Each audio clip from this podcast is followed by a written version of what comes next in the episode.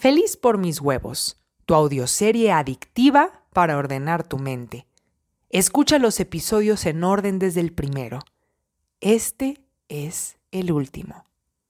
Un impulso. Un clic. Despertando de su extraño sueño, ¡ah! Hans Christian Andersen miró en derredor. Su estufa con apenas un carboncito encendido débil como el último rastro de un soldadito de plomo. Se acercó a atizar el fuego. En su escritorio había folios y folios entintados, historias que el padre de Hans no les veía ningún propósito ni provecho. Aún así, el carboncito mantenía encendida una llamita dentro de él.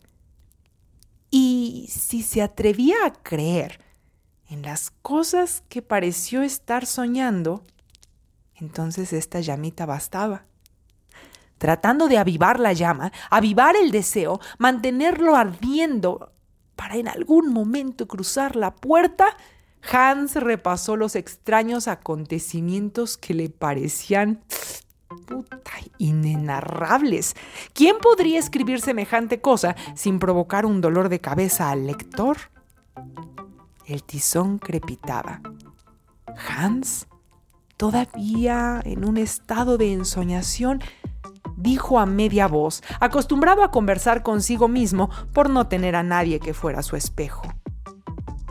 Dame alguna señal de que no fue solo un sueño. Una señal de que andas por aquí.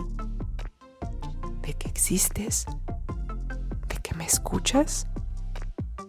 Un ratoncito asomó su nariz por un rincón en el viejo cuchitril de Hans Aquel rodó los ojos como quien está acostumbrado a la miseria y penurias y sus animalejos, pero el corazón le dio un brinco. Por un instante, se permitió ser el cuentista que en otros tiempos adorarán. Dijo tímidamente, Señorita cenizas.